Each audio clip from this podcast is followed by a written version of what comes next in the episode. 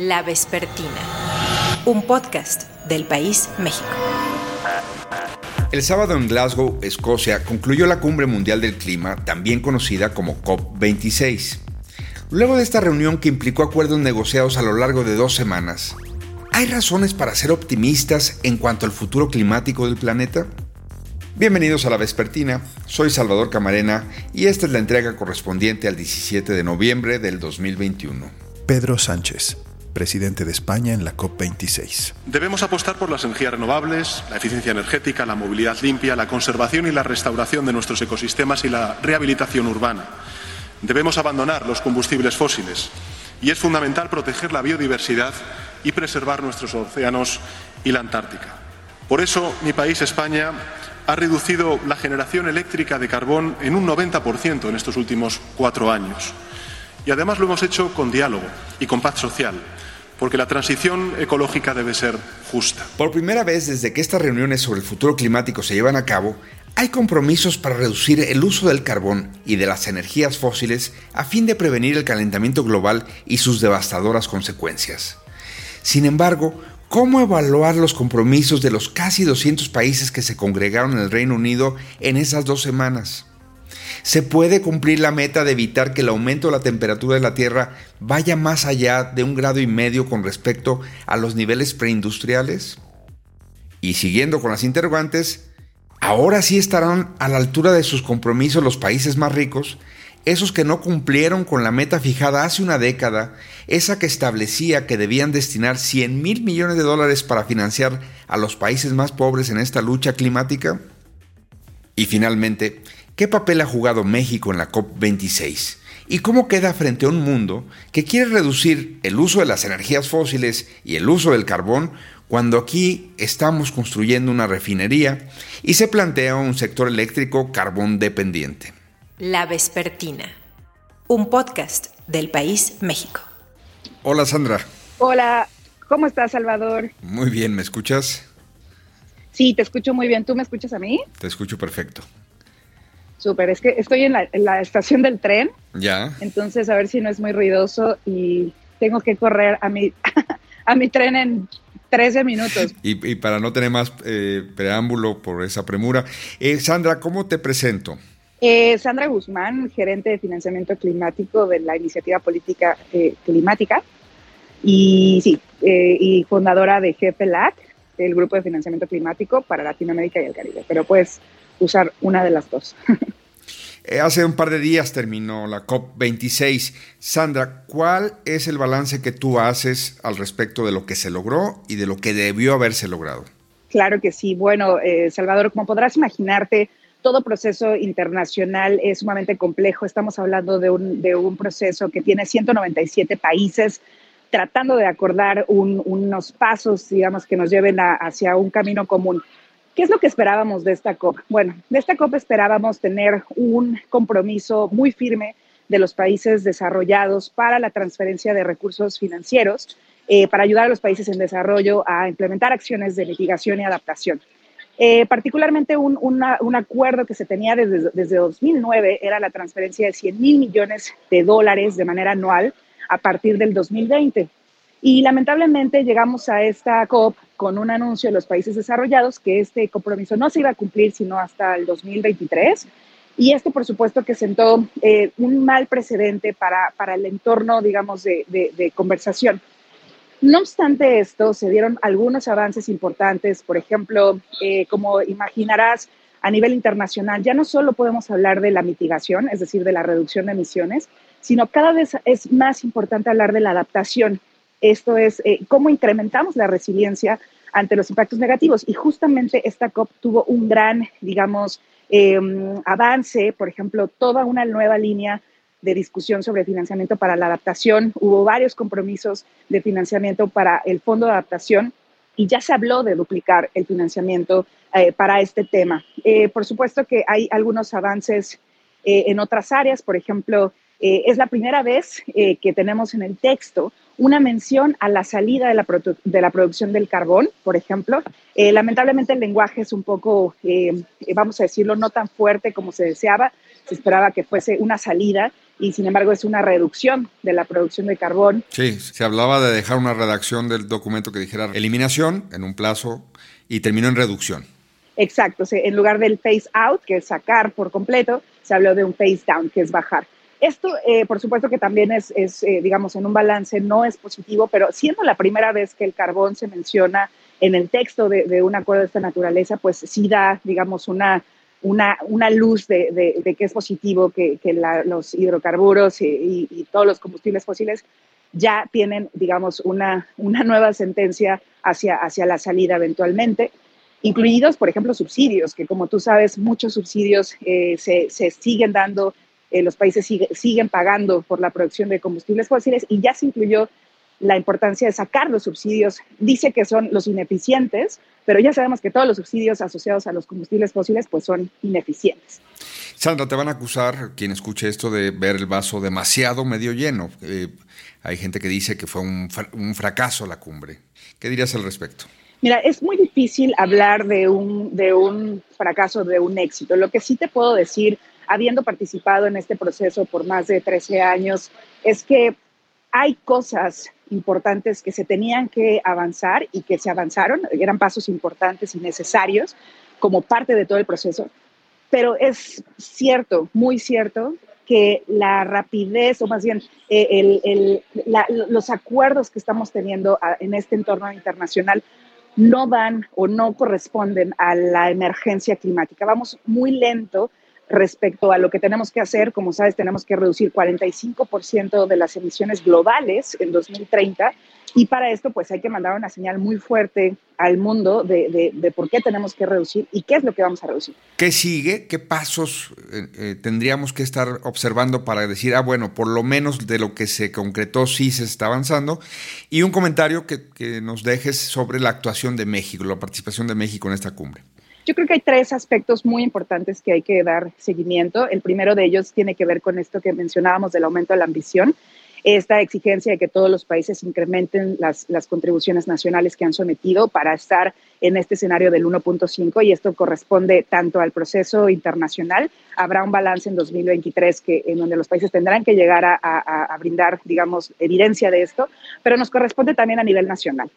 El segundo tema tiene que ver con eh, los temas de adaptación. Ya te decía que ahorita va a haber mucho hacia, hacia estas nuevas metas de adaptación y esto está asociado al financiamiento. También nos tocará eh, ver cómo este plan que, que, los países desarrollados se han comprometido, que ya salió, digamos, del acuerdo que, que sí van a tener que entregar este recurso, y hay que ver muy bien cómo lo van a hacer, cuáles son los canales, cuál es el destino, qué países van a recibir. Es decir, hay que estar muy atentos a eso.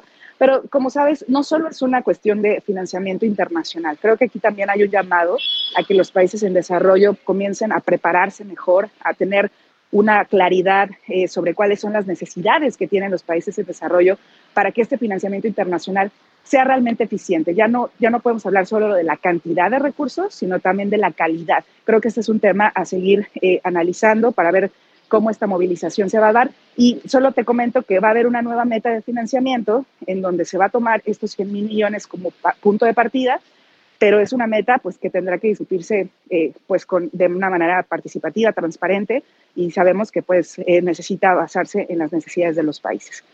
Sobre México, eh, como sabes, eh, lamentablemente México llega con, con una política climática eh, bastante debilitada, bastantes, digamos, faltas en cuanto al, al, cumplimiento de la Ley General de Cambio Climático. el balance es que México llegó debilitado en general, que tuvo, se, se señaló que la posición de México era eh, promover, por ejemplo, la adaptación, lo cual nos parecía bueno, pero un país que es altamente emisor como México no puede solo promover la adaptación. Para México es un imperativo eh, promover la mitigación, esto es reducir emisiones, y hoy por hoy el sector energético es uno de grandes contribuciones eh, de emisiones y, y, el gobierno pues no llegó con metas robustas en este sentido. Entonces México eh, llega debilitado, no, no fortaleció acuerdos, no se, sumió, no se sumó a varias de las iniciativas que se plantearon a nivel internacional, como por ejemplo inversiones públicas en carbón.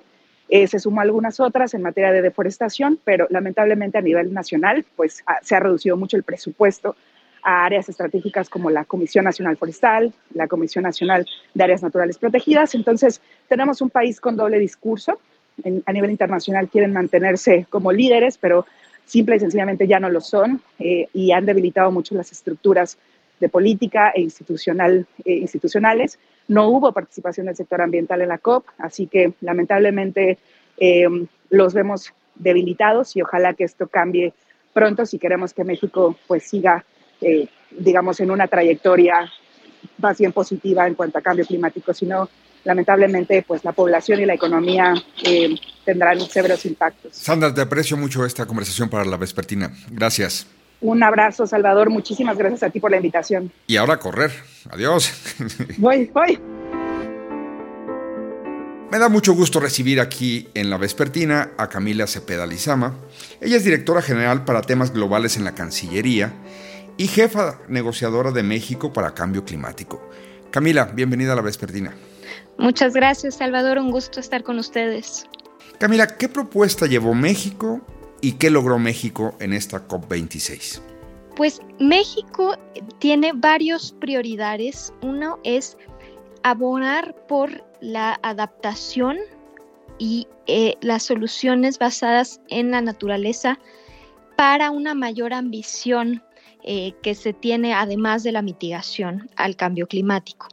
Eh, el otro tema es financiamiento climático para los países en desarrollo, que no basta solo con voluntad política, sino también hay que incrementar eh, los recursos para poder tener eh, estas soluciones que, de las que hablaba basadas en la naturaleza y poder eh, mitigar las emisiones de carbono. Entonces, se requiere mucho mayor flujo de países desarrollados que tienen una responsabilidad histórica importante eh, en, en estas emisiones y el cuarto punto es eh, un tema transversal de derechos humanos y perspectiva de género en toda la acción climática que se vaya a realizar. Se señaló que, bueno, los países desarrollados llegaban a esta COP con un faltante. Habían comprometido antes 100 mil millones de dólares para precisamente ayudar a otras naciones a eh, tener estrategias y combatir eh, precisamente los efectos del cambio y llegan con eso.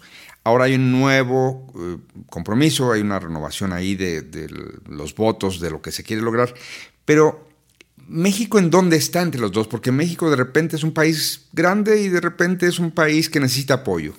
Algo que mucho de las personas no saben es que México es tanto donante como receptor. Eh, de hecho, México sí ha contribuido al Fondo Verde para el Clima y al Fondo Mundial para el Medio Ambiente. Eh, hemos estado eh, constantemente en las reposiciones que hacen estos fondos que destinan recursos tanto para la mitigación al cambio climático como la adaptación, para también temas de biodiversidad. Eh, México ha estado contribuyendo con, estos compromisos internacionales de manera constante y por otro lado también es receptor de estos fondos para proyectos eh, de gran escala. Eh, hay eh, algunos particularmente a destacar sobre áreas naturales protegidas. Entonces jugamos este, este rol dual como país justo de ingreso medio. Si dijeras que hay una de las agendas que finalmente se concretaron, o si dijéramos que hay un compromiso que a ti te parezca fundamental para socializar, para que entre todos asumamos que este es el nuevo tema en el que tenemos que basarnos. ¿Tú qué dirías para México de lo que se discutió globalmente sería particularmente relevante? Para México y para todos los países es finalmente el formalizar eh, este libro de reglas del Acuerdo de París que se traduce concretamente a cómo van a funcionar estos mercados cooperativos voluntarios de mercados de carbono, en los que, por ejemplo, México ya tiene un piloto eh, de un mercado de emisiones, ¿no? Y aquí lo que nos dice es cómo van a ser las reglas del juego. Entonces, esto eh, es un, gran logro para México y para todo el mundo eh, que nos va a permitir pues, intercambiar con, con otras naciones, con otros, incluso a nivel local, eh, estos eh, mecanismos que lo que buscan es eh, pues fomentar a que las empresas reduzcan sus, sus, emisiones a través de estos, estos intercambios de carbono. Dice algunos críticos que a México se le complicó su presencia ahí porque mientras está hablando precisamente de reducir el uso del carbón o energías fósiles, México está en un sexenio donde se está desarrollando una refinería o donde parte del mercado eléctrico quizá vaya a recargarse más en carbón. ¿Qué pasó a la hora de estar ahí? ¿No hubo un tema de contradicción? ¿No recibieron ustedes como parte de la, delegación mexicana algún tipo de, reclamo, algún tipo de, de suspicacia de decir, bueno, pero ¿con qué compromiso vienes si al mismo tiempo tu gobierno está haciendo esto? No de parte eh, de las negociaciones internacionales, de sociedad civil, por supuesto que existen esos reclamos, eh, pero hay eh, dos momentos en la COP y que no es tan conocido y el, público no necesariamente puede estar tan familiarizado es que una parte es eh, la parte mediática, eh, política, pública, donde están los jefes de Estado, donde están eh, las distintas declaraciones que llevan los países, pero a lo que vamos como, particularmente mi función de Cancillería como jefa negociadora, son a toda esta parte de, de, intercambio entre personas que van específicamente a definir las reglas del juego que no se presenta ahí qué es lo que hace cada país, sino cómo vamos a todos ponernos de acuerdo para tratar de reducir estas emisiones y de adaptarnos al cambio climático. Entonces, son, digamos, dos ventanas bastante distintas y, la nuestra no es glamorosa, ¿no? Son dos semanas encerradas en salas 24 por 7 sin descanso para tratar de, eh, pues, negociar estos intercambios eh, de, las reglas del juego, un poco como cuando se definía el Tratado de Libre Comercio. Ahora esto es un tratado entre pues 197 países eh, en cómo nos vamos a, poner de acuerdo para una serie de reportes, una serie de inventarios de, emisiones. Entonces sí es, es, digamos, una ventanilla muy distinta en la que ahí los países eh, no están definiendo qué es lo que hacen como país, sino qué es cómo vamos a hacer como entidad global. Entonces, creo que esa es una diferencia eh, que muchas personas pues no saben que en la COP también sucede toda esta parte tras bambalinas. Regresas de, de, Glasgow con moderado optimismo. ¿Cuál es tu balance también finalmente de lo que se trabajó y se logró? Eh, ciertamente moderado optimismo es, es las palabras correctas. Eh, habían generado demasiada expectativa eh, la presidencia británica, que es quien tenía ahora, el, host de la COP26, eh, al alzar tanto las expectativas, sobre todo en ambición y en todo lo que se iba a terminar acordando. uno cuando se pone una, una, barra tan alta, pues es imposible cumplir, ¿no? Y eso es a lo que llegamos en los que, pues, las declaraciones iniciales eh, se pensaba que ya se iba a, prohibir eh, uso de carbón, por ejemplo, y en los textos finales eh, se habla simplemente de reducir. Entonces, queda de ver en ese sentido estos acuerdos, pero eh, no hay que olvidar que llevamos eh, discutiendo estas eh, reglas desde que se acordó en 2015 el Acuerdo de París y apenas hasta ahora se logra concretar estos mecanismos, estos artículos, probablemente hayan escuchado algo que diga artículo 6, artículo 13, transparencia. entonces sí se cierra ese libro de, reglas del Acuerdo de París, que es, es un avance grande, pero pues ciertamente no se cumple con todo lo que se espera. queda eh, también eh, pues bastante por hacer en, nuestra prioridad de derechos humanos en los que sí se reconoce la importancia, pero luego a la hora de hablar de actividades, de diseño de programas, eh, ya no se incluyen este tipo de salvaguardas que respeten a derechos humanos. Entonces, de nuestra parte también algo que veníamos empujando no se logra al 100% y tendremos que en la siguiente eh, edición que se llevará a cabo en 2022 en, Egipto, pues seguir eh, discutiendo cómo incluir estos elementos ya en los planes de trabajo y en los planes de actividades. Andrés Manuel López Obrador, presidente de México.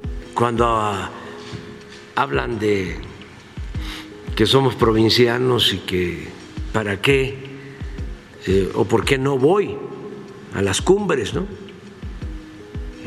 del clima, y para el combate al cambio climático.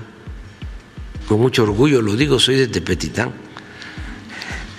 Macuspana, Tabasco, pero por ser de Tepetitán, Macuspana, Tabasco, pues este, sé la importancia que tiene sembrar árboles. Y puedo decir con orgullo, porque ¿quién nos puede rebatir? Que México es el país del mundo que más invierte en reforestación. ¿Qué país está invirtiendo 1.300 millones de dólares al año para sembrar 1.100 millones de árboles? ¿Cuál es la traducción en español mexicano más correcta de, COP26? Conferencia de las partes. El Conference of the Parts. Lo, lo, la reunión de los interesados, ¿no? La reunión de los reunidos. Eh, pero entonces ¿es, correcto decir la COP26, es decir, la cumbre internacional, eh, internacional de las Naciones Unidas sobre el clima. Sí. Eso es lo que Perfecto. Me da mucho gusto saludar aquí en la Vespertina a Pablo Montaño. Pablo es un activista climático y es coordinador de la organización Conexiones Climáticas. Pablo, bienvenido a la Vespertina. Muchas gracias, Salvador. Un gusto estar aquí con tu audiencia. Terminó este fin de semana la Cumbre Internacional de las Naciones Unidas sobre el Clima, celebrada en Escocia, y que es conocida como COP26, Pablo. Desde el punto de vista de los activistas, ¿cuál sería tu resumen? ¿Qué se logró y qué no se logró? Desde el sentido de los activistas, nos confirman ¿no? lo que esperábamos, desgraciadamente, de esta conferencia de las partes. Uno puede ser muy cínico cuando ve venir este tipo de eventos, por donde de los que espera muy poco, pero la realidad es que en el, punto en el que nos encontramos frente a la crisis climática, ver este resultado que es francamente desalentador, porque no se está tratando la crisis en los niveles que se espera, ¿no? O sea, una de las grandes ausencias de, esta crisis, de esta conferencia, perdón, fue el, tratar de mantener los combustibles fósiles en el subsuelo, ¿no? Y dejar de extraerlos, que eran los compromisos que tendrían que haber ocurrido, ¿no? No más combustibles fósiles para 2030 y ni siquiera se discutió a la seriedad, ¿no? Se habla mucho de que se logró avanzar en el compromiso de descarbonizar ¿Tú eh, coincides con eso? Habrá gente que dirá, logramos más de lo que se esperaba de esta conferencia, sin embargo, se esperaba tan poco, que sí, sí hay algunos compromisos, digamos, que nos ponen en unas trayectorias de ir sacando los combustibles fósiles de, las matrices energéticas, pero son ampliamente insuficientes. Y cuando se hace en una catástrofe, en una tragedia, decir, por ejemplo, que en el hundimiento del Titanic logramos cerrar eh, una décima parte del hoyo, ¿no? Celebremos, difícilmente te hace sentir bien, ¿no? no estamos atendiendo el problema en la medida que se nos está metiendo esa agua a este barco, ¿no? Y entonces no esperen festejar lo que sabemos todos que es sumamente insuficiente. ¿no? Se esperaba poco, se logró un poco más, pero ¿qué hubiera sido suficiente, no digamos deseable? Lo suficiente hubiera sido eh, esto que te estoy comentando, ¿no? O sea, vamos planeando una trayectoria clara de inversión fuerte en el sur global de parte de las naciones del norte global para descarbonizar sus, sus formas de movilidad, de generación de energía, y planeando ¿no? que, estemos dejando de producir energía y de movernos con combustibles fósiles a 2030. ¿Esto es enorme? Sí, pero es donde estamos, ¿no, Salvador? O sea, ¿dónde pintamos la línea de lo suficiente cuando la existencia en el planeta y la vida de millones de personas está en la línea? ¿no? Dinos esto del grado y medio de, calentamiento. Eh, ¿en, qué, ¿En dónde estamos y en qué se puede traducir en el corto plazo? Todo lo que hemos visto hasta ahora, Salvador, en términos de incendios forestales, huracanes incrementados de fuerza, sequías, todo lo que vemos en las noticias y que nos aterra, está ocurriendo con 1.2 grados centígrados de alteración del clima en nuestro planeta, de incremento. Eso es lo que ya incrementamos. ¿no? Con respecto a la era preindustrial, hemos aumentado la temperatura del planeta en 1.2. La ciencia y los científicos que se han dedicado a estudiar esto han elaborado modelos para entender qué pasa con cada fracción de grado que aumentamos. Y lo que nos han dicho es 1.5 grados, es decir, 0.3 grados más de lo que ya hemos incrementado, es un umbral relativamente seguro, ¿no? Y pongo aquí unas comillas enormes.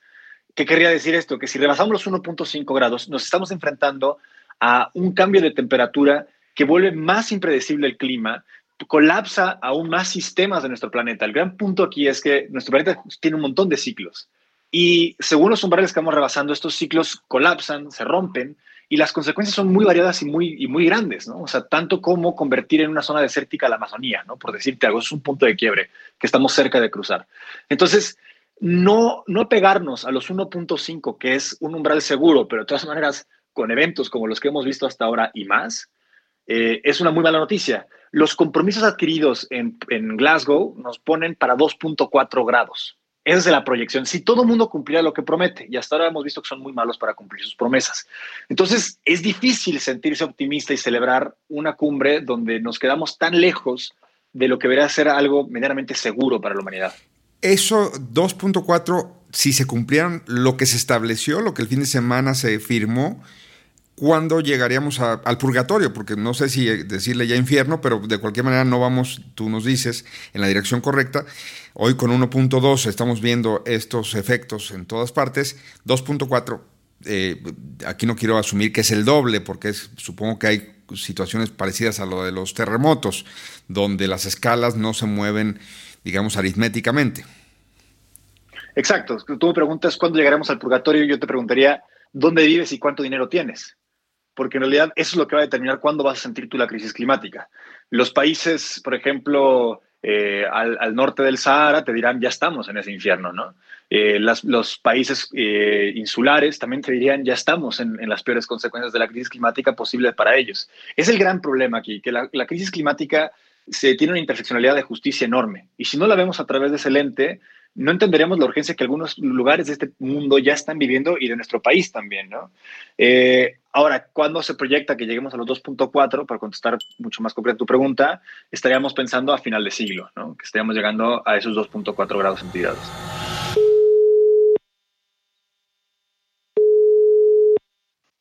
Bueno.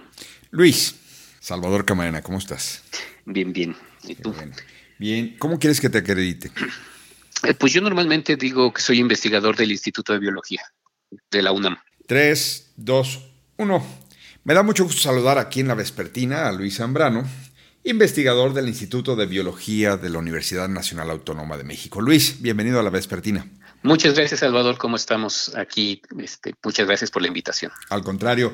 Luis, pasada la COP26, ¿con qué deberíamos quedarnos? Este, bueno, que deberíamos quedarnos con varias cosas. Una, Quizá una de las más importantes es que yo sí veo que efectivamente, a pesar de todas las decepciones, y sí hay una analogía de alguien que decía, no, pues es como mi equipo favorito que siempre pierde, siempre voy porque quiero verlo aunque siempre pierda, es más o menos lo que sucede en la COP. Este, a pesar de todo eso, se van viendo cierto tipo de avances, no van a la velocidad que quisiéramos, pero son avances que van desde la sociedad más que desde los gobiernos. O sea, si uno se lo deja a los gobiernos, esto sería verdaderamente una decepción y ya cerramos el changarro y mejor nos vamos. Pero sí se ve que la sociedad está cada día empujando un poco más, se está escuchando más a la sociedad y eso hace que las declaraciones sean menos timoratas. ¿No? Se ven ya este, pues, eh, a, los, algunos grandes líderes empezando a decir, oigan, esto sí tiene que cambiar de manera dramática. Eso no se escuchaba en la COP, por ejemplo, 16 aquí en México, o sea, no, no, escuchabas a los grandes líderes diciendo, sí decían, ay, no, pues sí es muy importante y cosas de ese estilo, pero no la urgencia que se escucha ahora. Ahora ya se oye bastante más y se oye bastante más a la sociedad civil. Lo que no se escuchaba, o sea, ahí estaba, ahí estuvo siempre, ahí estado, pero no salía tanto en los medios. Eso es una de las cosas. ¿Destacarías en cuanto a esa lucha qué avance, qué, digamos, qué apretón de tuercas? Bueno, el primer apretón de tuercas que yo vería es que ya sí, o sea, parece increíble, pero este, ya no se discute si es por culpa del ser humano y hay una meta clara que es el 1.5, ¿no? O sea, no podemos subir más de 1.5 y por lo tanto no tenemos, tenemos que reducir nuestras emisiones de carbono en, unas en cantidades exactas y ya se sabe cuánto, cómo y por dónde. Eso es un gran avance, o sea, en serio, si uno ve las, las COPs anteriores, este, no se veía eso en lo más mínimo, ¿no? Este, entonces, digo, cuando uno ya tiene la meta, y aun cuando esta meta ya estaba en los acuerdos de París, que fueron hace cinco años, este, ahora ya están bastante más reafirmadas entonces ya se puede trabajar sobre eso, ¿no? Ya hay datos y ya se puede decir, no lo has hecho, no lo has hecho bien y tienes que hacerlo, ¿no? Eh, o sea, ahora sí que la rendición de cuentas a los gobiernos ahora sí ya se puede generar de manera más fuerte por parte de la sociedad. El gobierno de México y cualquier gobierno, tratando de ser eh, imparcial más que justo, eh, cualquier gobierno es, un actor juez y parte, no tiene como los mayores incentivos precisamente a darle a su sociedad el conocimiento, a divulgar eh, los acuerdos, los términos del compromiso, porque pues sabe lo que acabas de decir, que antes que nada tendrá que rendir cuentas en casa para luego terminar yendo a estas conferencias de las Naciones Unidas a decir si cumplió o no con las metas comprometidas en colectivo. Eh, ¿Cómo vamos a hacer en México para que, para que nos para socializar lo que se acordó, para saber qué nos toca exigirle al gobierno o qué nos toca construir entre todos? Sí, bueno, eh, tienes razón. Bueno, el gobierno de México ahora, particularmente ahora, este, eh, cuesta mucho más trabajo porque no tienen la mira ni, ni el interés ni el entendimiento de lo que está pasando en, en, términos de cambio climático. Este, y entonces estamos como varios pasos atrás. Pero los otros gobiernos están más o menos eh, parecido, aun cuando lo reconozcan. O sea, uno de los, una de las entrevistas que más me llamó la atención en todo esto de la COP fue hecha en, uno de estos paneles donde estaba Michael Mann, que es un investigador muy importante en términos de cambio climático, y le exigía a uno de los ministros australianos, oye, este, es fundamental que Australia se una a, y que baje todas sus emisiones de carbono. Y el ministro decía, yo tengo que este, responderle a mi gente en términos económicos. Y en términos económicos necesitamos el dinero para medicinas, para hacer este, carreteras, etcétera. Por lo tanto, eh, eso es a lo que le tengo que responder. No puedo responder a estas cosas en donde todo el colectivo tiene que trabajar, porque si yo trabajo, a lo mejor Rusia no trabaja y entonces de todas maneras voy a sufrir los efectos de cambio climático. Entonces, ese es un gran problema, porque aquí todos estamos en el bote, pero no todos quieren remar. Y a nivel de gobierno, y los gobiernos se dan cuenta de eso, y como se dan cuenta de eso, este, actúan diciendo que si van a trabajar, o sea, mucho el greenwashing de no, yo ahora sí voy a cobrar impuestos a todas estas emisoras de carbón, etcétera, pero realmente no lo hacen.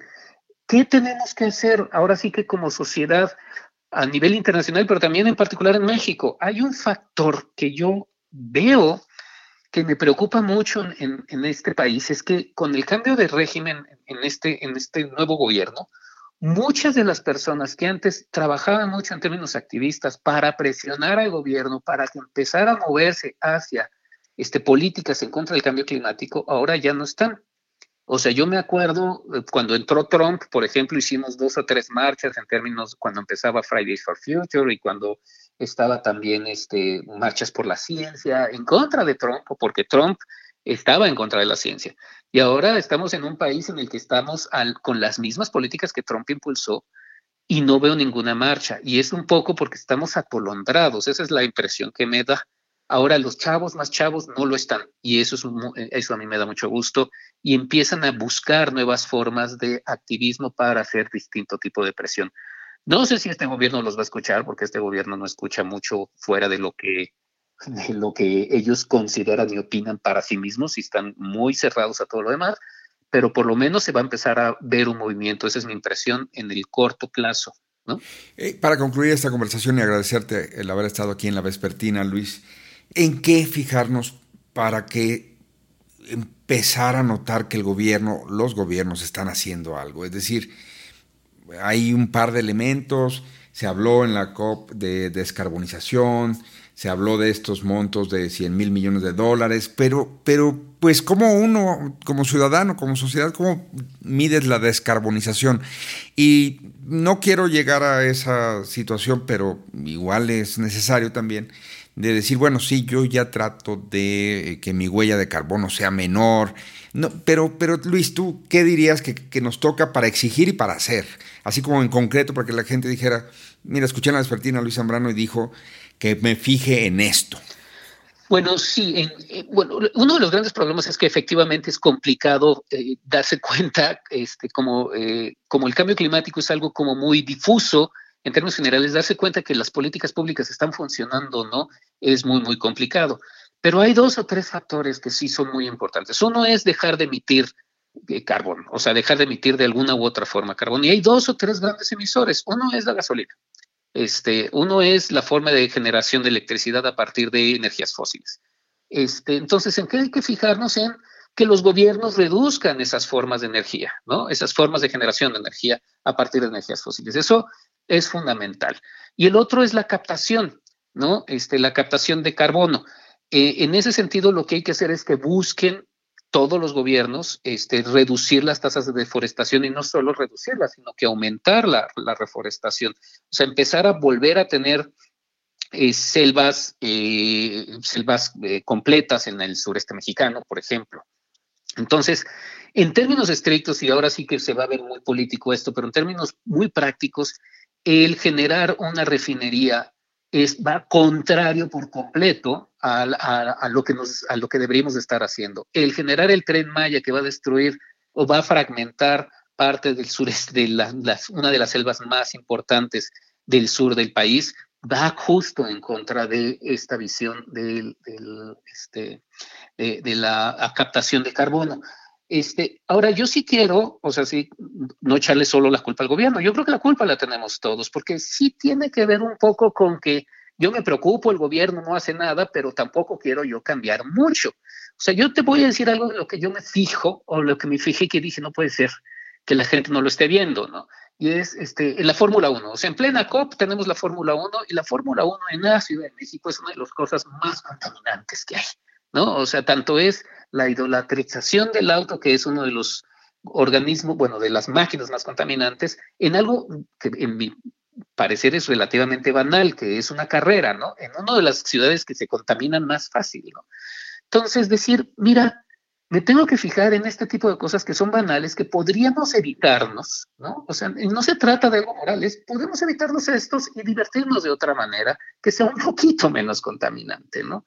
Yo me iría por ese tipo de acciones que, que, que la verdad es que pueden ser un poco menos, menos agresivas de entrada. O sea, no es vuélvete vegano porque ya ahorita te deja de comer carne porque la carne genera mucho carbono. No es, empecemos con cosas un poco menos, más banales y menos útiles, digamos. ¿no? Luis, muchas gracias por haber estado aquí en La Vespertina.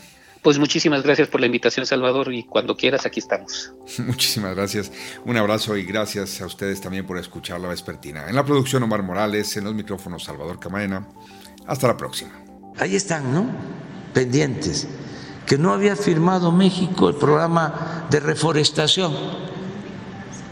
Si el programa lo propusimos nosotros y eh, que no pase desapercibido que México es el país del mundo con el programa más importante de reforestación. La Vespertina un podcast del país México.